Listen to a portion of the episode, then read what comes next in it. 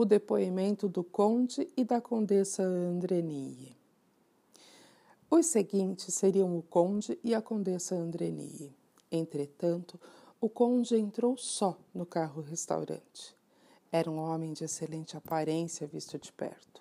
Tinha pelo menos um metro e oitenta de altura, ombros largos e cintura fina.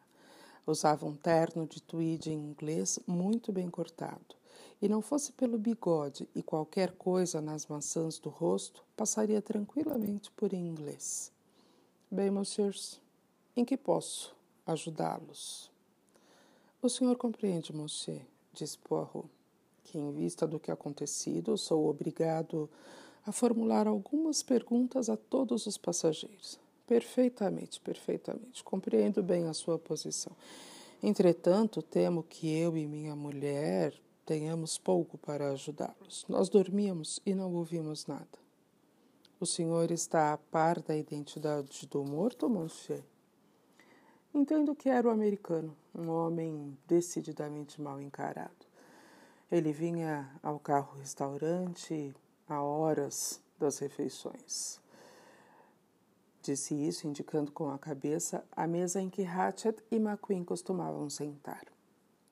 Sim, sim, monsieur, o senhor está inteiramente certo, mas o que eu queria lhe perguntar é se sabia o nome do homem. Não. O conde parecia intrigado com as perguntas de Poirot. Se quer saber o seu nome, por que não vê no passaporte? O nome do passaporte é Hatchet, disse Poirot, mas não é o verdadeiro, monsieur. Ele é Cassette, o responsável por um célebre sequestro nos Estados Unidos. O detetive olhava o conde atentamente, mas ele não pareceu sentir qualquer efeito pela notícia. Ah, observou. Isto certamente ajudará a desvendar o mistério. Um bom lugar, a América. O senhor esteve lá, talvez, Monsieur Laconte. Estive um ano em Washington. Conhecia, talvez, a família Armstrong Armstrong, Armstrong. É difícil lembrar. Conheci tanta gente, mas para voltar ao assunto, o que mais posso fazer pelos senhores? Hum, o senhor recolheu-se para descansar. A que horas, Monsieur Laconte? Os olhos de Poirot baixaram para a planta do trem à sua frente. O conde e a condessa ocupavam as cabinas 12 e 13 adjacentes. Uma de nossas cabinas foi preparada para a noite enquanto estávamos no carro-restaurante. De volta, sentamos-nos na outra por algum tempo. Qual o número desta que mencionou? Número 13. Jogamos um pouco de piquet. Por volta das 23 horas, minha mulher retirou-se para dormir. O condutor preparou minha cabina e fui também deitar-me. Dormi profundamente até de manhã. Notou a parada do trem? Não notei nada até de manhã. E sua senhora? O conde disse sorrindo.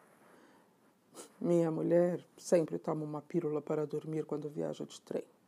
Tomou sua dose usual de trional.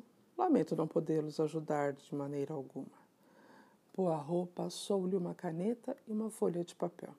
Muito obrigada, Monsieur Laconte. Por favor, é, por mera formalidade, pode dar-me seu nome e endereço? O conde os escreveu vagarosa e cuidadosamente.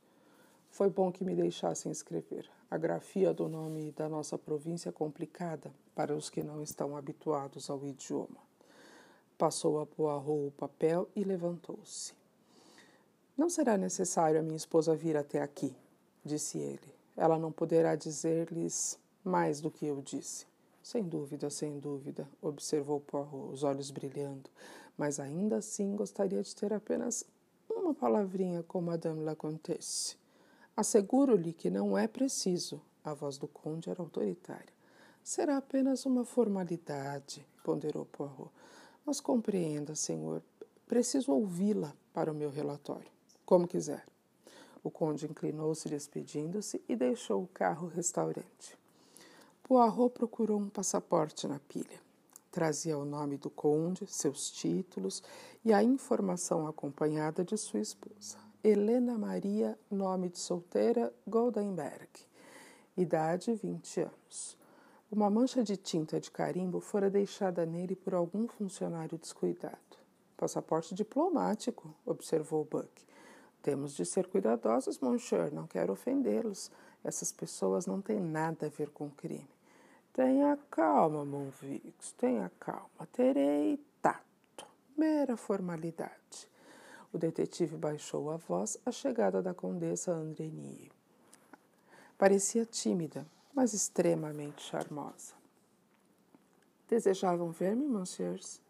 Apenas uma formalidade, Madame la Comtesse. Poirot levantou-se, inclinou-se e ajudou-a a sentar-se à sua frente. Apenas para perguntar-lhe se viu ou ouviu qualquer coisa de anormal a noite passada. Nada de anormal, monsieur. O senhor sabe, eu tomei uma pílula para dormir. Ah, compreendo bem. Não desejo tomar o seu tempo, comentou Poirot, mas ao vê-la levantar-se, ressalvou apenas um minuto Estão certos o seu nome, endereço e idade? Tudo certo, monsieur. Talvez queira assinar este papel para dar-lhe autenticidade. A condessa assinou rapidamente numa caligrafia graciosa, Helena Andreni. A senhora acompanhou seu marido à América, madame? Não, monsieur. Nós tínhamos nos casado. Não tínhamos nos casado ainda. Estamos casados há apenas um ano. Ah, sim. Obrigado, madame. Por falar nisso, seu marido fuma? Sim. Cachimbo? Não, não. Cigarros e charutos. Ah, obrigado. Ela levantou-se. Seus olhos observavam-no curiosamente. Uns olhos bonitos, escuros, amendoados, os cílios negros e muito compridos, contrastando com a brancura das faces e os lábios muito vermelhos. Parecia exoticamente linda. Por que me perguntou aquilo? Madame? Desculpou-se Poirot. Detetives têm de fazer todo tipo de pergunta. Por exemplo, poderia dizer-me a cor do seu hobby? É de chiffon, cor de mel, respondeu com um sorriso. Mas isso tem alguma importância? É muito, muito importante, madame.